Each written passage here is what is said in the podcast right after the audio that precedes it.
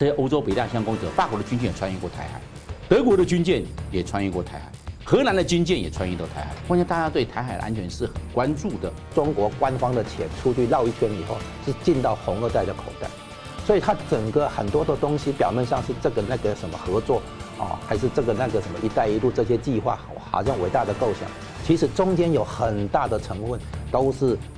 洗钱跟资金移转。所以我们讲的兵变也好。民变也好，政变也好，都有可能性的。因为今天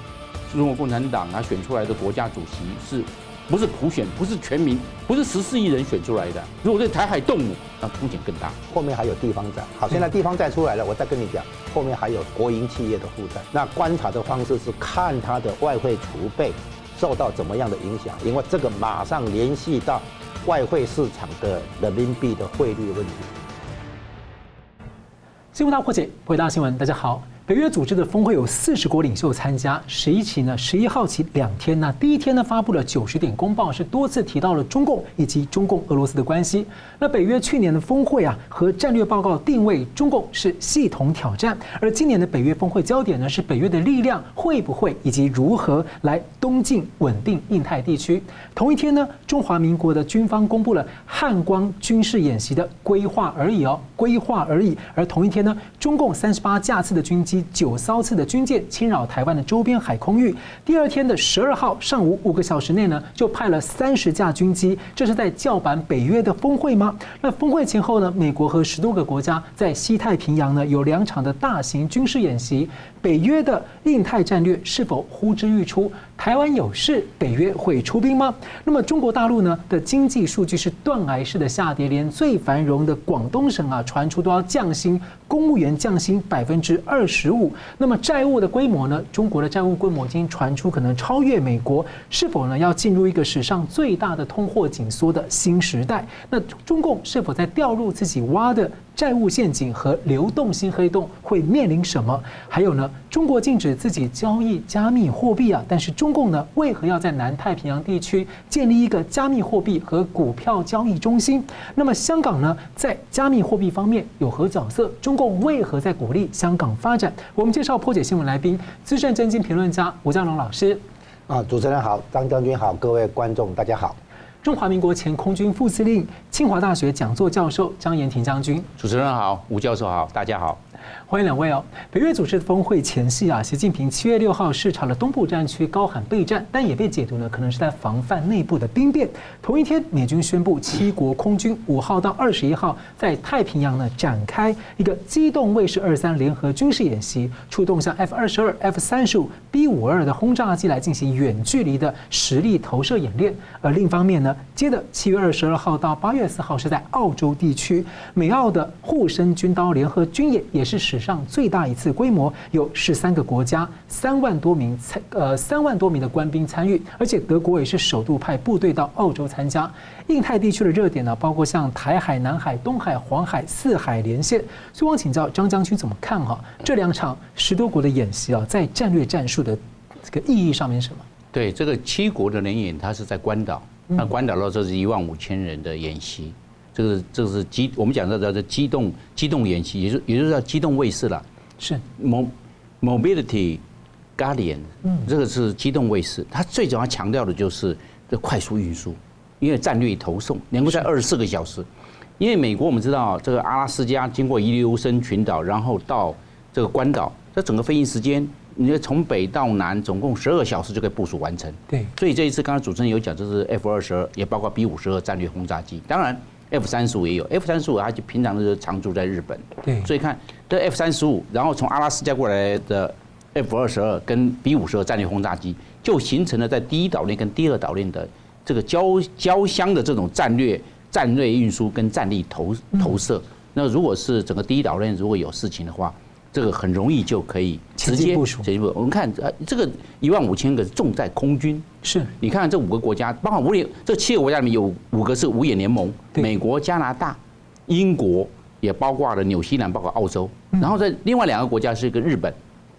一个日本，另外一个法国。法国从法国本土哦飞的标风战机经过空中加油，从法国飞来关岛了，在安德森机场落地。然后再参加演习。而且因为法国在南太平洋也有一些经营的地方，所以他们说可能可以融在一起哦。对，这是它的殖民地，因为法国也说它是个亚洲国家，为什么？它的殖民地还在这边。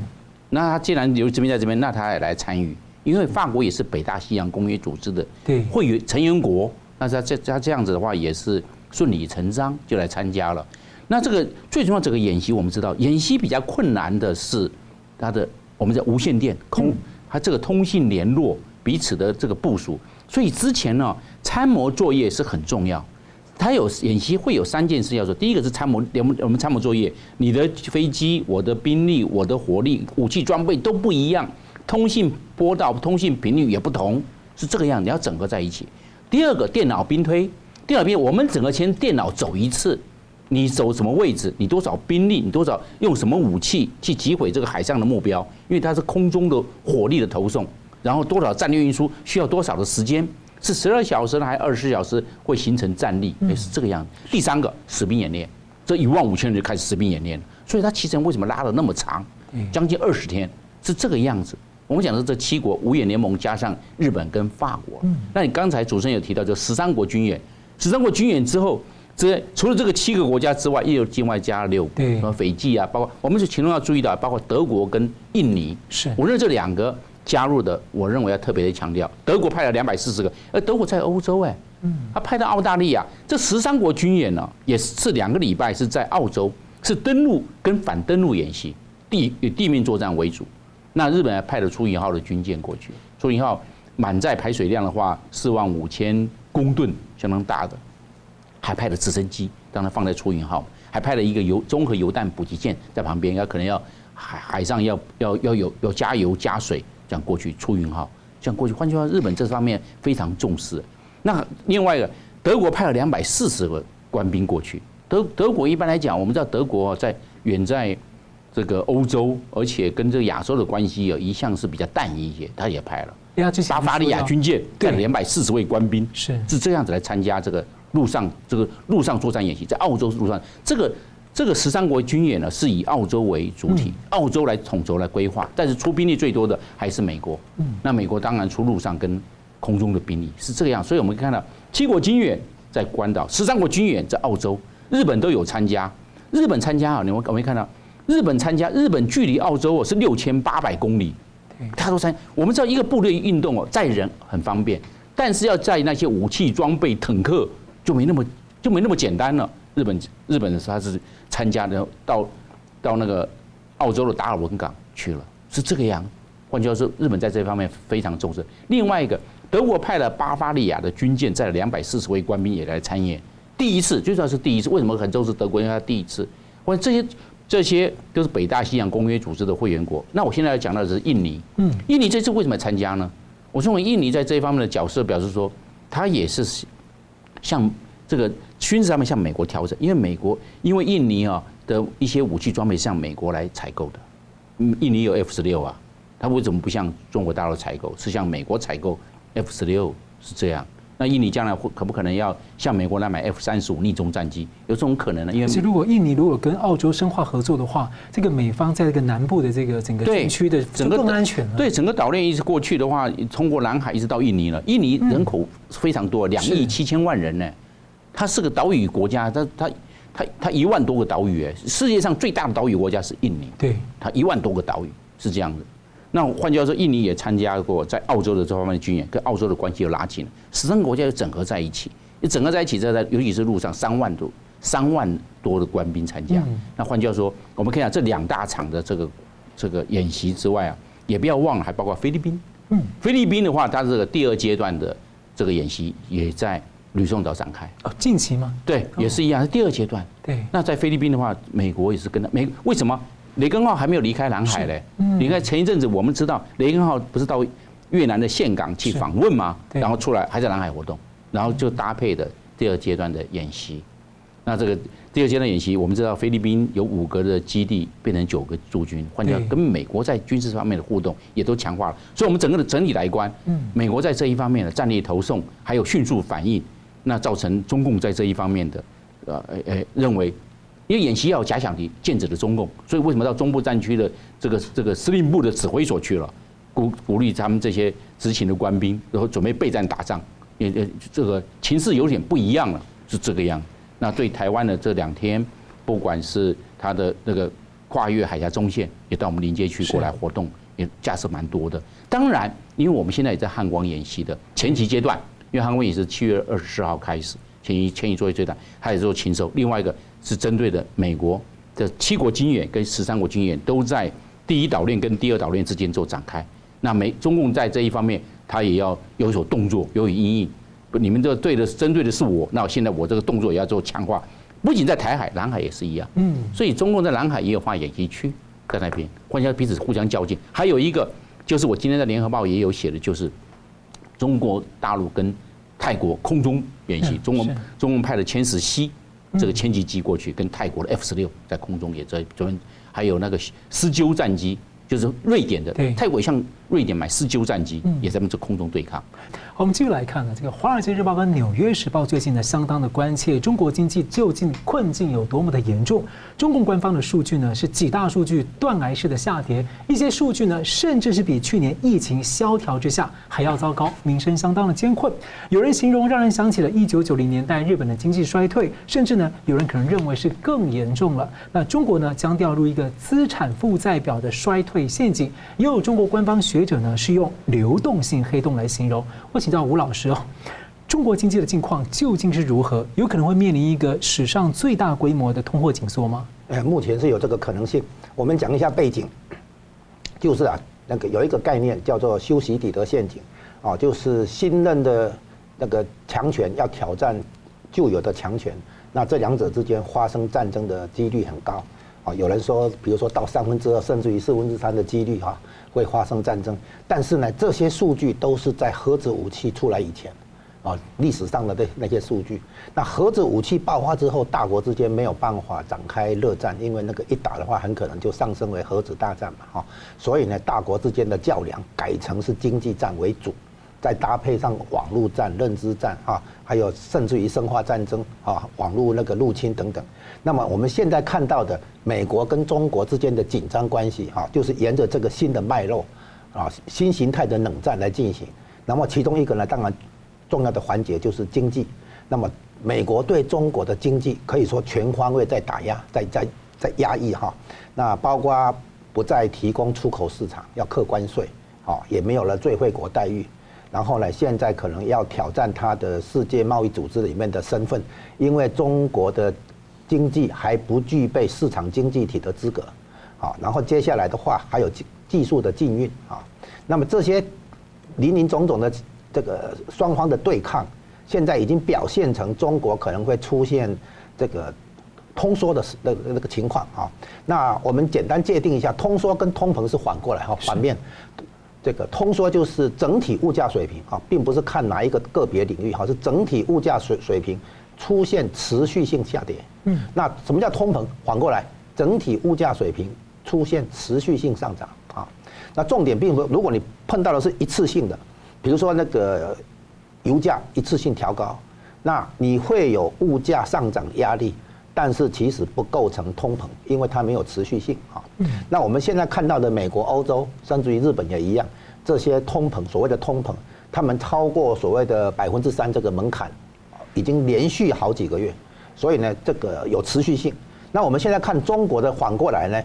在美国、欧洲、日本有通膨，在货币紧缩的背景下，中国现在是通缩，然后呢，货币放水。然后这个通缩呢，这个主要表现的一个原因在于需求疲软。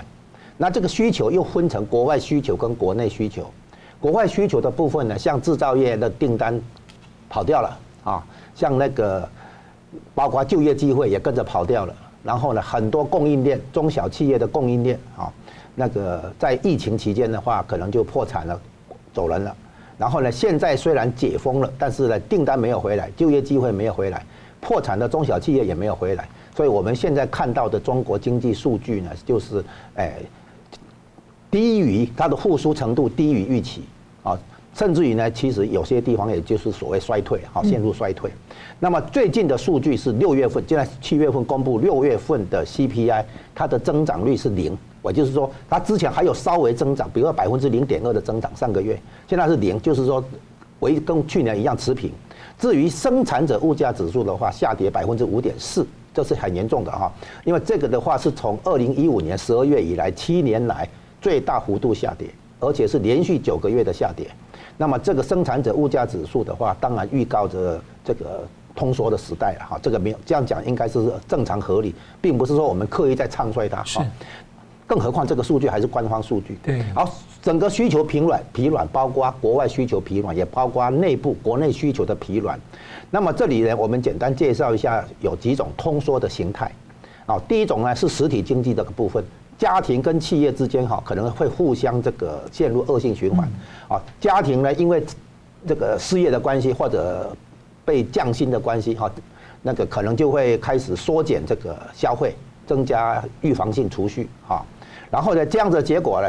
企业的营收就受影响了，因为大家减少消费的话，整个企业的营收获利就下降了。企业的营收获利下降以后，可能会减薪，可能会裁员，甚至于破产，又回来冲击到家庭这个部分。所以从家庭减少消费到企业，从企业的话减少雇佣跟那个，呃薪加薪的这个机会哈，那回来就冲击家庭，这叫恶性循环。是啊啊，这个是实体经济，这个叫失业型通缩。第二个呢，在资产资产市场部门，啊，通常我们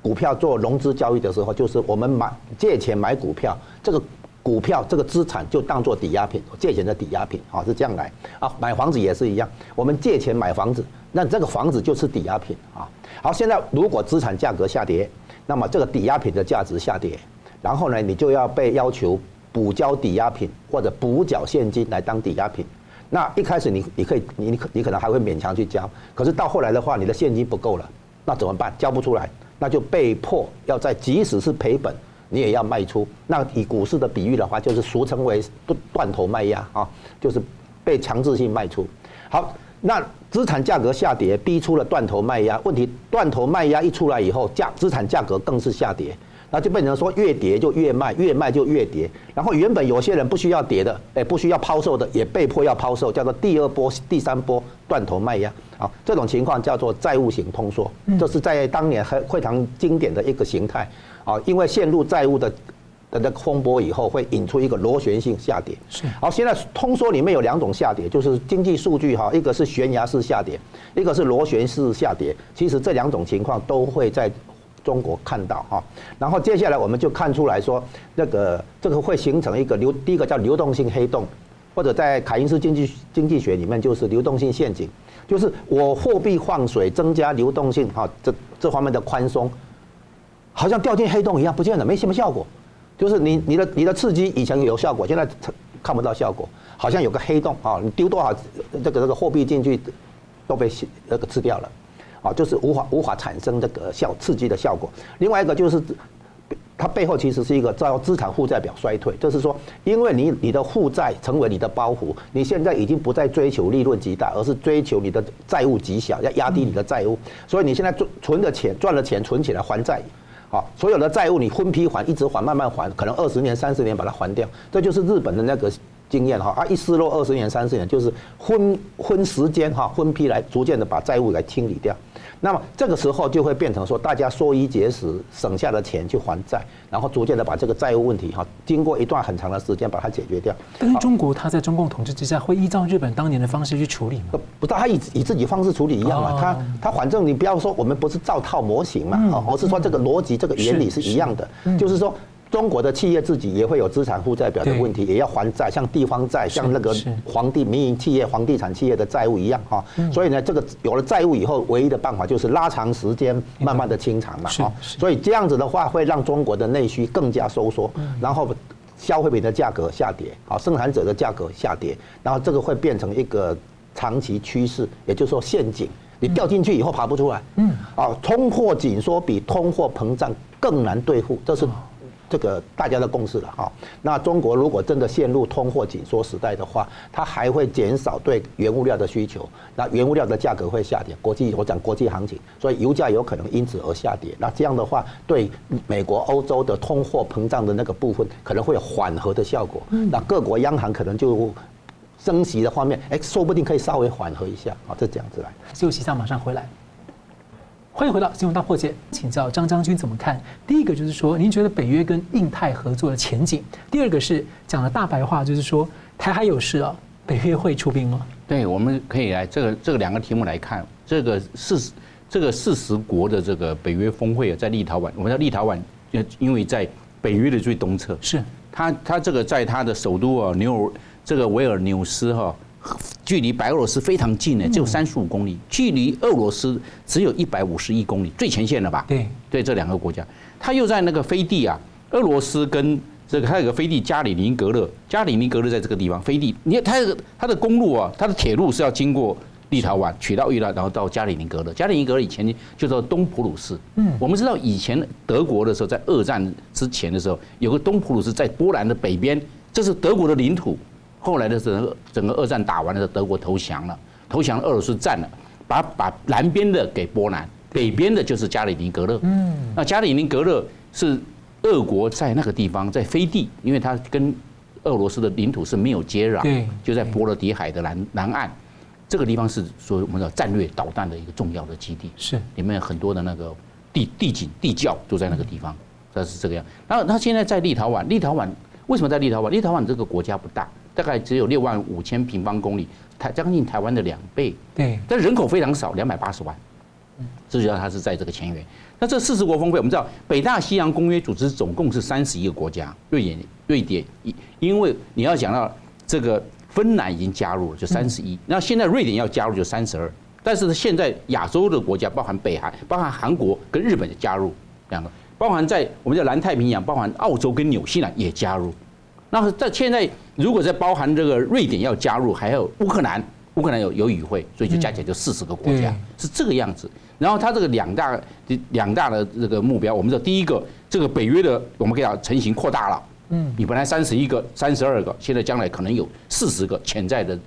这个会员国，如果加进来的话，第二个事情就是说，北约它现在关切的是乌克兰战争，乌克兰战争，但是乌克兰战争在这个时段，因为正在跟俄罗斯现在目前正在武装冲突，所以这个时段是不能加入北大西洋公约组织。因为北大西洋公约一旦遭受任何国家侵入，视同它的成员国全部的成员国视同遭入这个入侵，都要来共同抵抗。所以这一次入立陶宛呢，有十六个国家一千多个军人已经进驻了，包含德国提供的爱国者十二套这个这个这个防空飞弹的系统，也包含西班牙也提供了它先进的防空的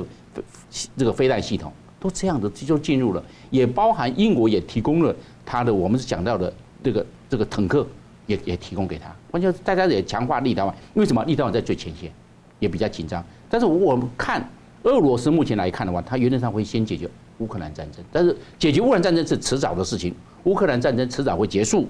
但是问题是，俄罗斯对这些北约国家，尤其是临近俄罗斯跟白俄罗斯这条轴线的，会面对俄罗斯将来大军的。将来会，我们就要会算账嘛。当中你们在乌克兰战争的时候，都不断的源源不断的提供这些武器装备给乌克兰，然后在这个战场上对俄罗斯这方面的这种发挥火力，造成俄罗斯也很大的很很大的战损。将来会不会算总账？会。将来这种军事对抗是不会短时间不会终止的。第二件事情，我们来看，北约现在已经会到这个韩国，包含日本，包含澳澳大利亚，包含纽西兰到这边。他然后在东京设立办事处，我认为他的雏形慢慢形成了。这个力量将来他也讲过了，也会关心到台海的这方面的安全。第一个也讲过嘛，你这个中国大陆的武器装备、无人机，你不要卖给，不要送给，不要军援到俄罗斯，让俄罗斯用在乌克兰战场。还有讲了一句。第二件事情，不要在台海这这边有声势。所以你看啊，这些欧洲北大西洋公约，法国的军舰也穿越过台海，德国的军舰也穿越过台海。荷兰的军舰也穿越到台海，那当然加拿大的跟澳洲我们不要去讲，这个频率更多。关键大家对台海的安全是很关注的。但是我们今天来来看，我们就我们中华民国来看的话，我认为我们我们要跟世界各国多一点投资，多一点驻点，多一点的这个办事处在在台湾，这样多国的利益在台湾，我们台湾中华民国力量才会强大。中华民国按照宪法来看嘛，宪法就是将来我们中国大陆十四亿的人都是善良的。将来的话，我们会有引领作用啊。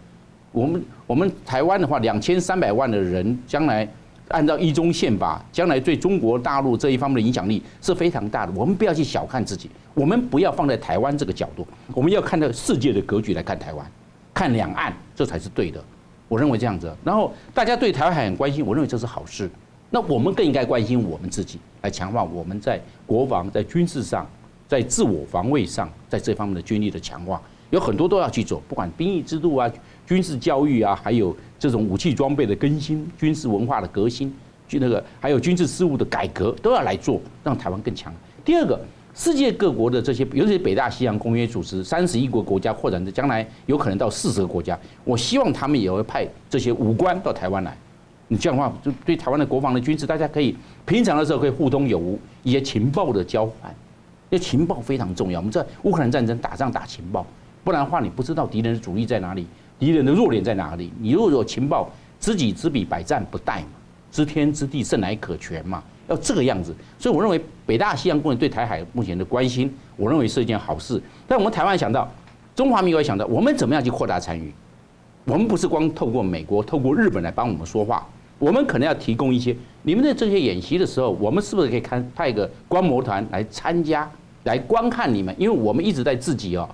这个关门来这做演习，那容易闭门造车，格局就不大。我们一看他们的演习，看他们图上兵推，看他们的电脑兵推，也看他们的这些彼此互相的通信的构连，这样子重要。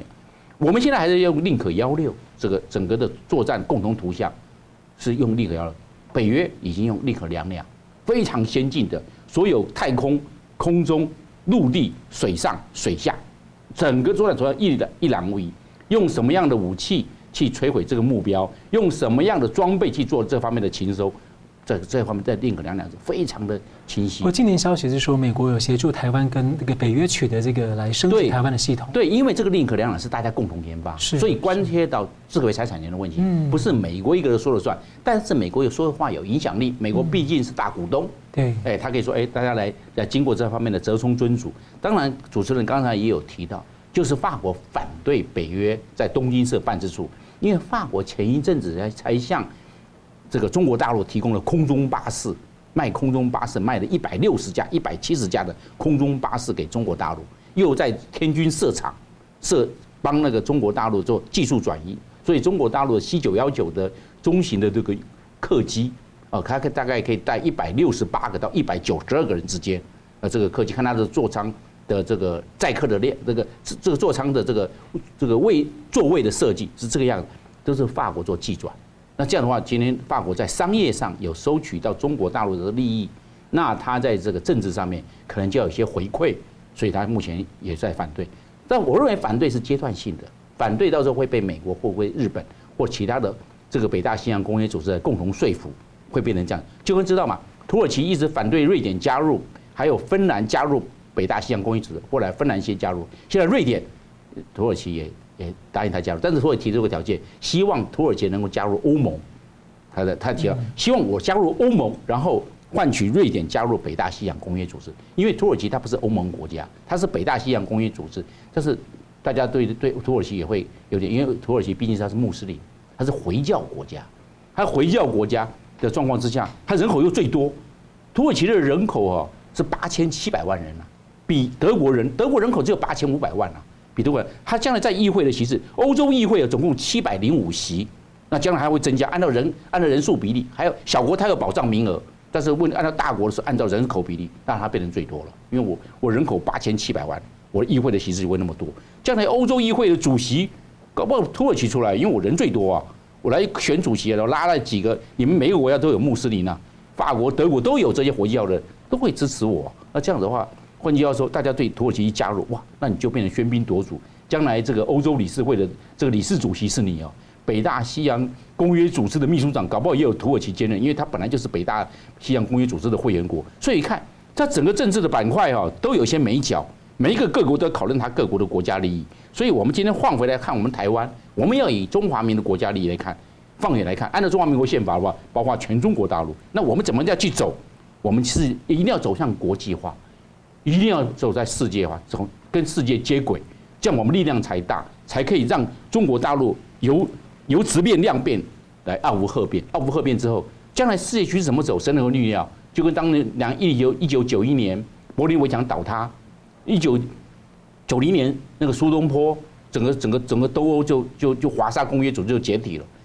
前一年没有人，没有任何任何的政治学家预测预测出来，没有。所以世局世局要说变就变，瞬息万变。那我那也能够操纵在我们，就是我们要好好努力，来强化我们的国力，这样子才能够增加我们在国际上更多的得道者天助，更多的国际友人来帮助我们。嗯，所以你就说北约的大方向来说，呃，就是东进它的影响力东进到台海前线是也有可能的，有可能嘛？不然他们军舰都为了，它可以绕到经过巴士海峡，从台湾花东苏澳离开啊？为什么经过台湾海峡？所以其他在暗示，就是他在暗示说，如果台海有事的时候，北约有可能会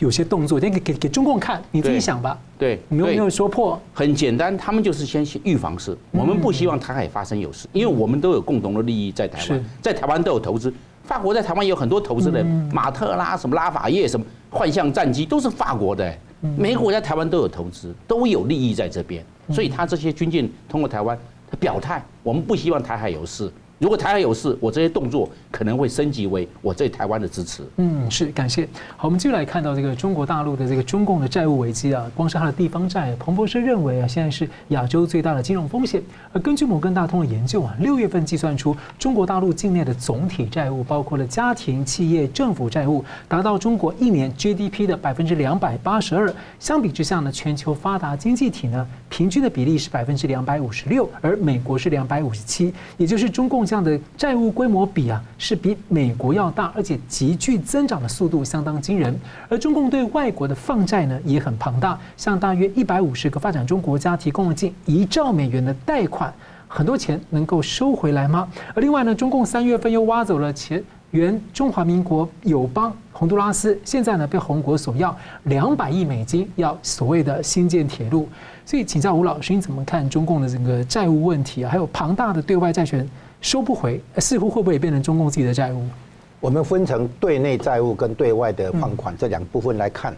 那么首先讲对内的部，在内部的部分呢，现在看到的叫做地方政府的债务违违约的这个风的这个风险的问题哈，地方债。可是背后还有一个，就是国营企业的负债。嗯啊，所以大家不要以为说之前的恒大哈，就是民营的房地产企业哦，那边有债务危机。然后我那时候已经讲，后面还有地方债。好，现在地方债出来了，我再跟你讲，后面还有国营企业的负债。那后面还有什么吗？后面就是中央政府的自己的债务了嘛，哈，包括那个维稳的开销超过国防预算嘛，是，像那个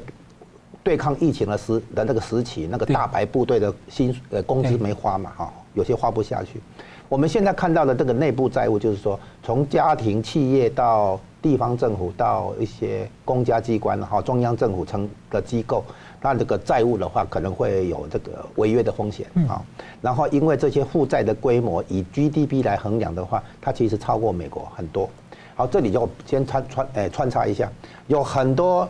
这个亲中派的哈小粉红们，他们在嘲笑美国说哇，美国负债那么多，像前一阵子不是有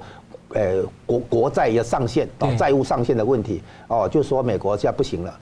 可是问题是你中国的债务比美国严重，你去收人家干什么？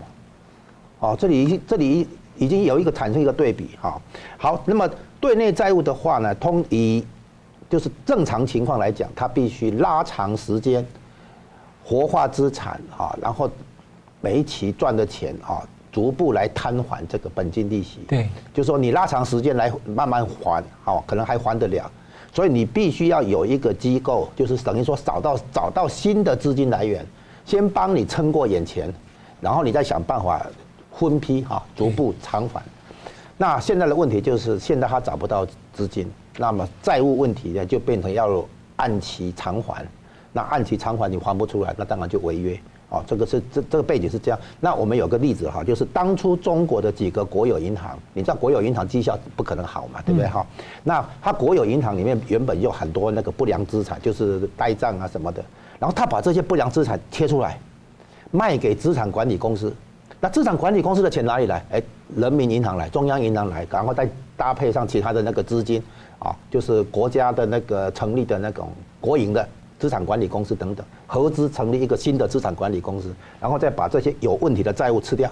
啊，结果那个这些国有银行的那个债务就，呃，就这个资产负债表就变得很漂亮了哈，因为他把它卖掉了，处理掉了，然后这个债务的这个追讨就由资产管理公司去负责了哈，那银行的部分就变成干净了哈，然后呢，它再整顿，然后上市，然后这些国有银行这个股价正常，然后就变成什么大型银行？你看现在的那个中国的很多国有银行是大型银行。这表示什么意思？表示说你的负债切出来，慢慢处理，慢慢偿还，是这样子来。然后要有人愿意帮你撑过这一段时间，好提供融资。那这个是对内债务的处理是这样子。所以现在中共能不能继续这样做，我们在观察嘛，哈。那第二个呢，你提你提到了一些对外放款，哈，包括外交上要来跟中华民国这个争取邦交国，然后收买其他国家提供贷款，好，这是一个。另外一个“一带一路”的贷款，好，然后再来一个就是货币互换协议。啊，我们拿本国货币来互换，按照一定的汇率跟利率哈，事先讲好的条件，我们来做互换。那这些情况呢，现在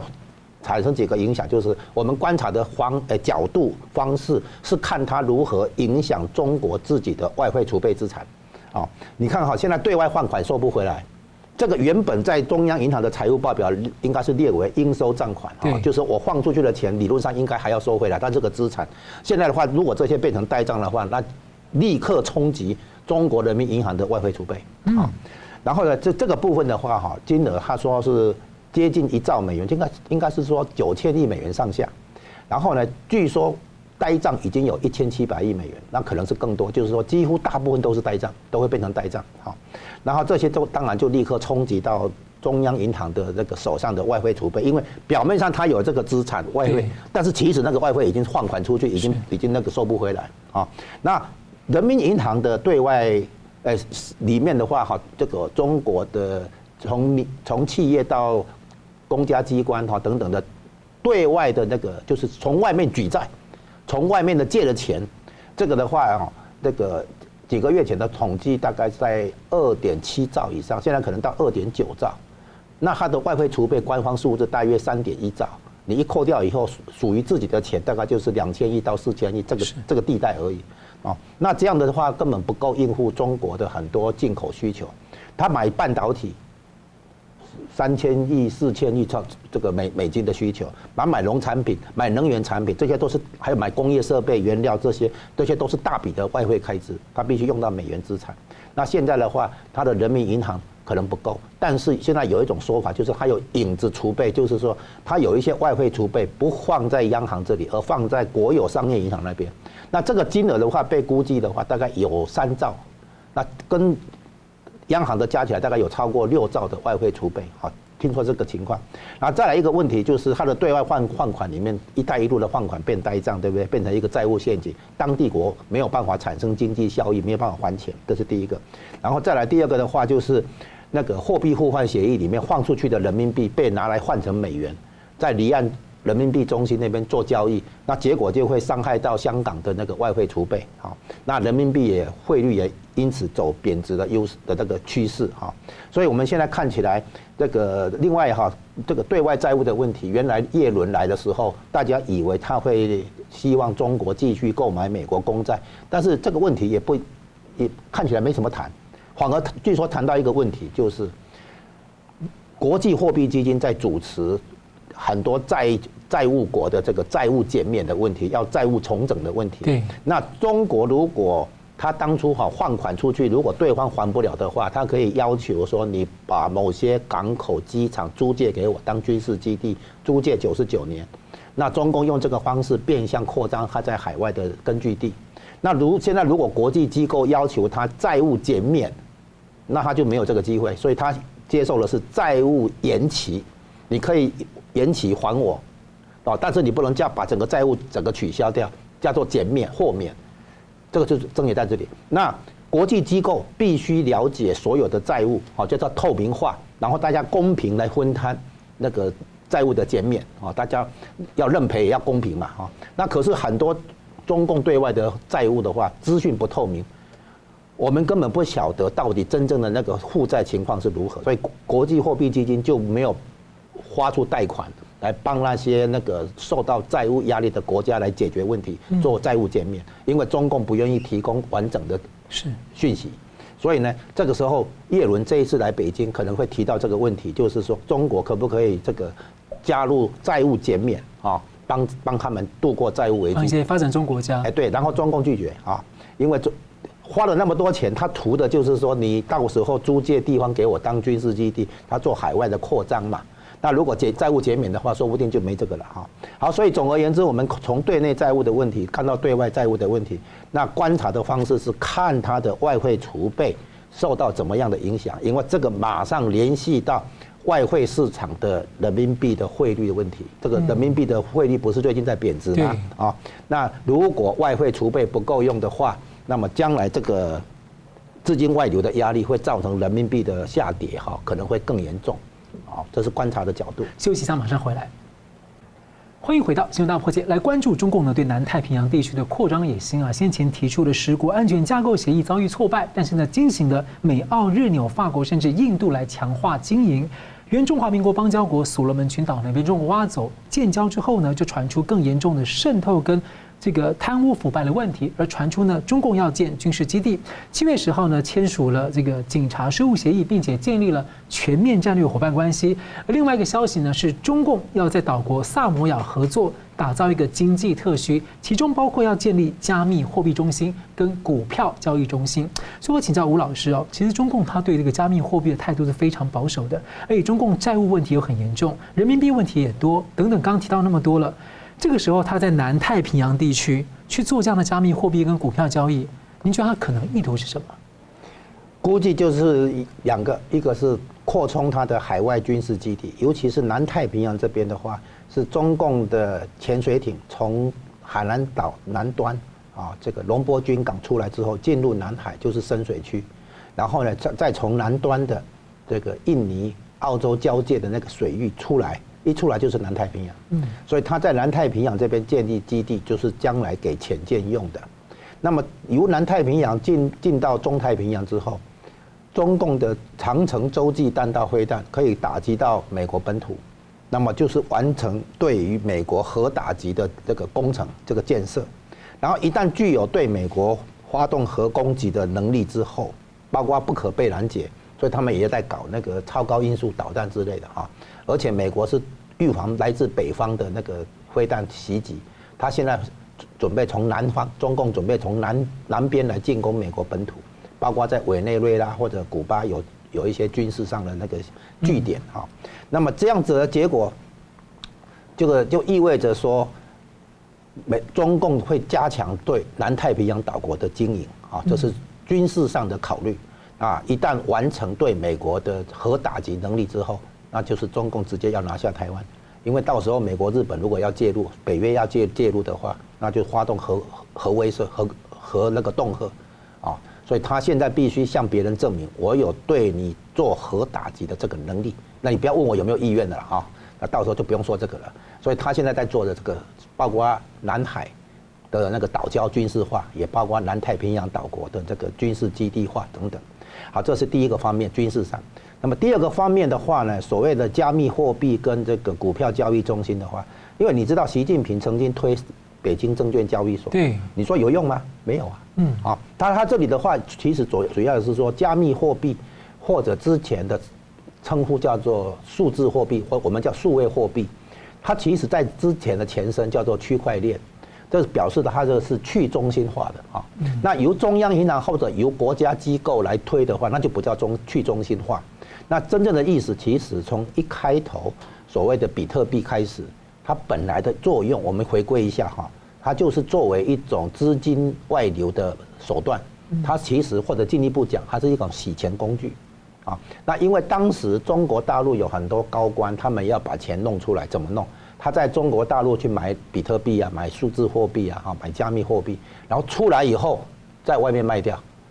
啊，所以它其实是一种资金转移的工具，资金外流的工具。然后据说，当时所谓的加密货币的那个创始人叫做中本聪，好像一个日文名字，他其实是美国中央情报局的。那美国人知道中共有很多高官或者台商也也一样，或者美商也一样，急着把钱弄出来，啊，那尽量不要透过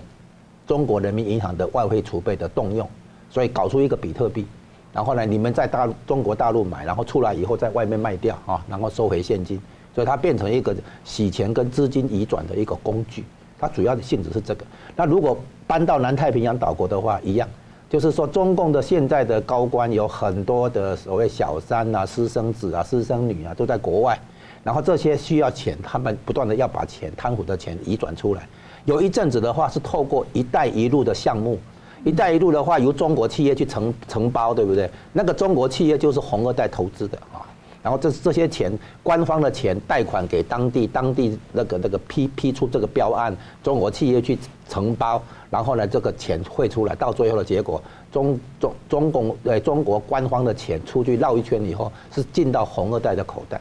所以它整个很多的东西表面上是这个那个什么合作。哦，还是这个那个什么“一带一路”这些计划，好像伟大的构想，其实中间有很大的成分都是洗钱跟资金移转。那我从习近平的角度啊，因为习近平角度他当然不希望资金外流嘛，哈，当然也许他也有其他家族要出去，当然可能想要管制。那或者说有没有可能这样的一个加密货币会被用来绕开美国的这个 SWIFT 美金体美元体系的监，这个还有国际反洗钱体系的这种监监督，作为一个其他的。财务工具，那可能性不大，可能性不大。为什么？因为你做了那个贸易交易里面哈，你要用加密货币来付款，非常困难定那个，就是说计价。嗯，比如说我们我这一批货五百万美金哈，我那一批货可能二十万美金，然后再下一批货可能十亿美金，那不同的贸易的这个结算金额的话，你要去套到比特币，因为比特币的行情在波动，嗯，然后跳来跳去，你到底我这一批货要算几个比特币？你告诉我。所以它其实哈变成说一种有多少资产转移多少，这个还可以，因为你你不是这样做的话，你去找那个地下钱庄的话，那么手续费有从百分之五、百分之八到百分之二十、三十都有。我能够转移多少，变成说到时候有些时候地下钱庄可能要跟你要三成的手续费都有可能。所以对他来讲，真正的那个贸易结算的话是没有办法，可能性不大了。好，那我接着问啊，就是说。我们知道中共强加国安法在严控香港啊，特别包括了金流、人流啊。那英国金融时报的消息是，香港在做加密货币啊，要面向中国大陆游客。香港去年十月还宣布要争取成为这个全球虚拟资产中心。你认为香港在这个呃加密货币角色呢，可能会是什么？一样嘛，就是加密货币的重要这个这个用途是用来做洗钱跟资金移转的工具嘛。那洗钱跟资金移转的重心恰好是香港嘛。哦，你看另外一个澳门，对不对？用赌场来洗钱跟移资金移转嘛。哦，那你知道中国大陆庞大的资金要外外流的时候，是透过香港，啊，包括沪港通、深港通那种，啊，就是买了香在香港的股票买了之后卖掉的话，啊，拿回港币再换成美金，所以掏空的是香港那边的外汇储备，而不是北京这边的。所以它这个其实还是在，就是说你只要从洗钱跟资金移转这个角度抓好。你可以看出来，这些所所有的这些金融操作，其实原理都很简单，就是洗钱跟移转资金。嗯，就换一个方式。好，我们来看中俄关系啊。俄罗斯兵变之后呢，六月二十八号起呢，中共所谓的王牌军火箭军频传出事，传言司令。被抓捕调查，副司令猝死，传出呢可能是被自杀。那火箭军呢是中共的战略部队啊，在反介入区域拒止很重要。那在威胁美国盟友啊、进犯台湾当中都是一个要角啊。学者余茂春九号投书指出，中共恐惧三变。政变、兵变、民变，他提出莫斯科有事就是北京有事，俄罗斯的兵变就触及了习近平的心病，所以我请到张将军，怎么看那个中共非常重视的二炮部队啊，接连出事？那一些分析指向说，习近平如果对台湾开战，面临兵变的可能性啊不低，您怎么看？对，我们可以从两个来看，第一个就是俄罗斯的兵变，这个普里格军啊，这个率着他的军队，这个我们叫瓦格纳，是把那个佣兵要去擒王啊，清君侧。造造成了非常大的这个这个波澜，后来这个一一天之内三十二个小时就平息了，但是问题是余波荡漾，表示说在俄罗斯这这方面的军情是不稳的，他们这个这个领导赏罚还有各方面的这方面的这个互动是有问题的，才会产生这个病变。最新的消息说，他好像还停留在在那个。俄军的核武的设施的附近，大家想说他是不是掌握了一些什么东西？对对，本本来想要去对这个核武上有点，可是跟着他路过了，嗯，因为他是 最重要是要去进军到莫斯科去勤王，是这个样。换句话说，我们知道普里格军他是他他是普里格军，他是一个我们知道外汇啊，他是卖他是卖热狗出身的，嗯，但是问题是俄罗斯的国防部长他也是水泥工出身呐，两个人这个这种没有军事背景，结果通功这个功劳通通被这个俄罗斯的这国防部长揽去了，他没读过俄罗斯的国防部长没读过军校。那所以这个普里格军他就不服，那造成这些兵。当然还有很多的原因呐、啊。这些瓦格纳的佣兵呢，有时候没有拿到他应该得的报偿。他在这个巴赫姆特这个战役的时候，瓦格纳佣兵呢是这一马当先，也死伤很多。但是问题是没有得到应该有的这个光荣，还有这种抚恤，还有后续的这种这种处理，然后造成这个这个我们知道这个普里戈军在这一方面，嗯，有点认为他的。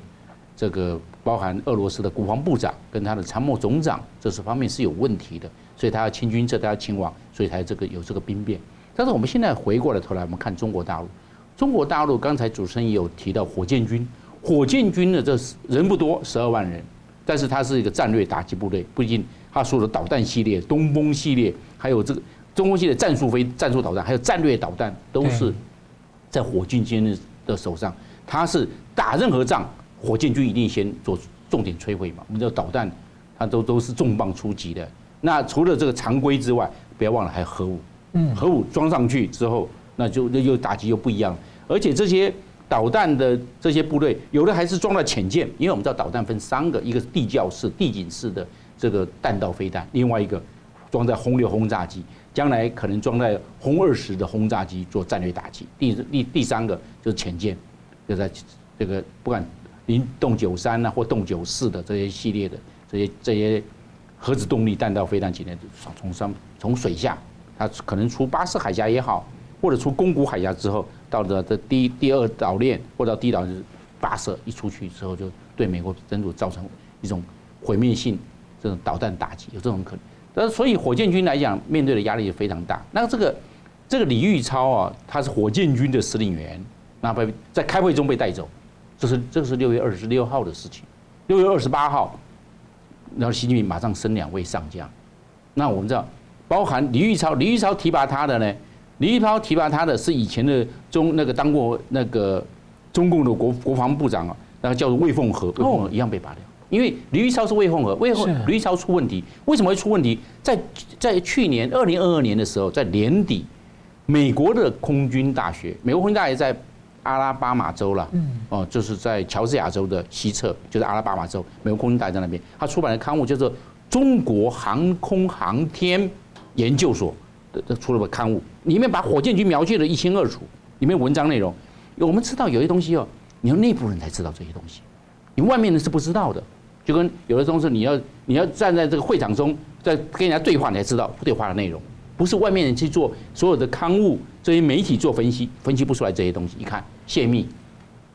泄密，而且李玉超的儿子就在美国读留学，是不是透过他儿子出去？所以李玉超在开刚开会，开会就抓抓走两个司令员呐、啊，包含张振中啊，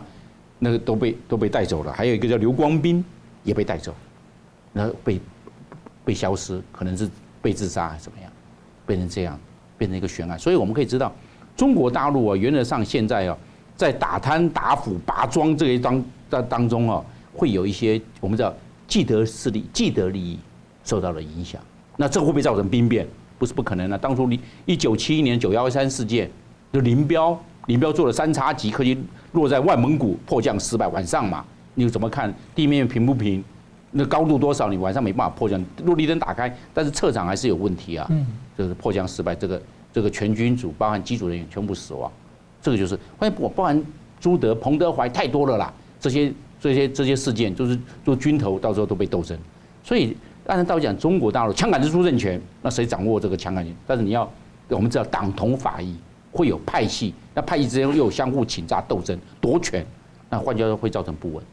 那不管是这些军这些我们讲的兵变也好，民变也好，政变也好，都有可能性啊，因为今天。中国共产党啊，选出来的国家主席是不是普选？不是全民，不是十四亿人选出来的。你的合法性在某种程度上是有问题的。你像民主国家没办法，大家这个是多数决选出来的，全民投票，大家没话讲，认赌服输一定的道理。但共产党不不一样，它是间接选举，那间接又听从党的领导，党指挥枪，枪杆子出政权，所以在这一方面，它它的政变的风险都会可能性比较高。像普里格军这一次在俄乌战争中就是，如果对台海动武，那风险更大，因为军方所面对的压力是更大。那会如果一些战损、死伤或者攻这个是战功，如果稍有这个不公的状况之下，可不可能有这种这种兵舰兵变的可能？我我认为不能完全排除。第二个，我们就是讲说，中共有很多的是留美派，有海归。那海归会跟美国的指导教授、跟美国的人会有一些互动，会不会就因为互动跟美国关系好？那你是不是拿联合美国人来，来来来来抗中？会不会有这种状况？来围堵我们中华的中国中国中华人民共和国？会不会这样？会有这种想法，也造成对海归的这些曾经留美的，那是不是美国培养的势力？那这样的话，大家会会起疑心，会不会造成这个状况？李玉超的儿子在美国。那你这样子的话会不会？不过习近平的女儿，习近平的女儿也在美国。讲习泽明，对呀，在美国啊。你这个那怎么讲呢？习明泽啊，习明泽啊，在美国啊，你怎么你要怎么去讲呢？那刚才吴教授也有讲，中国大陆的不管富二代、官二代这种权贵，这里很多钱都在美国大陆。那很多很多钱在在美国大陆，那你存款在美国大陆，人在美国大陆，亲戚在美国大陆，或者是自己的人。我们他刚才讲的私生子了，对，那自己人，他他他讲的比较直接了，在大陆，在在美国，那你在美国都有这些资产，那你跟美国国家利益是相结合，因为钱在那边，钱在哪里，心在哪里，那你这样怎么办？那是不是变斗争？所以看你看你这个专不专，你红的红是另外一回事，你有没有专一对我中国共产党效忠？有没有？那就变成这个样子。换句话说，人心隔肚皮啊，大家都会每个人各的想法，那很简单嘛，可能出了这些事情，大家最后研判。那那可能就是啊，吕玉超出问题了，把吕玉超拿掉，就变成搁在开会嘞，那么多人，大家看到就带走，就是这样。那在这个状况下，会造成军心不稳，所以没打仗则已，太平官谁都会做，但是一旦打仗的话，刀光剑影，你死我亡，这种状况之下，是在是极度的残酷跟杀戮，甚至是屠杀，在这种状况压力会更大，而且大陆是一体化，那在这个方面的话，压力会更大，因为你人少就会压力更高。那你这样的话，你这个民变、兵变、政变的风险会更高。那所以他现在，那我先先先清理嘛，先清理战场，先清理战场，先清洗一遍，大家对我效忠。对我来讲，我会做得比较稳，因为这样的话，我对权力的控制，对这个组织的控制才能够更加稳固。所以看得到可以看得出来，由这一次俄罗斯的普里格军的兵变来看，中国大陆将来如果是对外用兵，在这一方面的军情上，又未必是百分之百。兵变的可能性不能完全排除。嗯，是。我们感谢两位啊。我们最后呢，以一分钟来总结今天的讨论。先请吴老师。我们现在看到那个亚洲最大的金融风险啊，被号称是中国的地方债。那么整个中国经济的那个复苏啊，解封之后的复苏低于预期，这可能会变成是今年的一个灰犀牛啊。那我们现在看出来，中国经济目前陷入通缩的这个风险，啊，应该是会持续很长一段时间，啊，因为通缩非常难应难应对，啊，因为预期心理的通缩，就是因为我担心经济前景，我采取收缩的行为，然后呢，结果造成了那个从家庭传到企业，再从企业传回家庭，这种恶性循环，啊，互相作用。那么这样的情况，应该我们会在不久的将来，在中国的经济上面去看到。那所以呢，人民币的走势啊，还有这个中国的对外投资以及对外提供的出口市场，比如说你们澳洲啊，把红酒啊、牛肉出口到我中国这样的啊，这种情形，中国市场提供的机会正在萎缩当中。嗯，是感谢郑教授。对，那换句话说，我们可以看两件事情。第一个就是北约对台海问题的关心。北约有没有东扩到亚洲？我认为这是预期的，慢慢是走有这方面的趋势跟走向。那我认为中华民国在这个北约西方国家、先进的民主国家对台海问题的关心，我认为中华民国在这一方面应该扩大这在世界的交往跟各国的互动，更要做频密，更应该有积极、阳光的心态、积极的心跟大家来来互动，来确保中华民国的壮大。第二件事情。美国现在跟不管是七国演习哈，十三国演习在澳洲，七国演习在关岛附近七千海这个七千平方公里的这个海域跟空中做这边做军演，规模非常的浩大。我认为有必要台湾有要有更积极的方式来参与，将来派一个小组的观摩团去学习学习，不然国军闭门造车，你会造成自己的思路，还有战略的眼光，还有兵力的运用、火力的分配，你会非常的狭隘。我都认为应该多多去观摩、去去学习，你这样才能够真正的建军。台湾的军队，中华民国的军队的强大，是为了维持台海的稳定。两岸的问题是政治问题，但是军事一定要保持强大，才能够避免战争，才能够预防战争。避战、避免战争跟预防战争，才是建军备战最高的目标。好，我们要感谢两位来宾的分析，感谢观众的的参与啊。另外也提醒大家呢，注意您的 YouTube 的订阅或者小铃铛通知是否有被离奇的取消关闭。如果有的话呢，可以重新订阅跟打开。很感谢大家，新闻大破解每周一、三、五再见。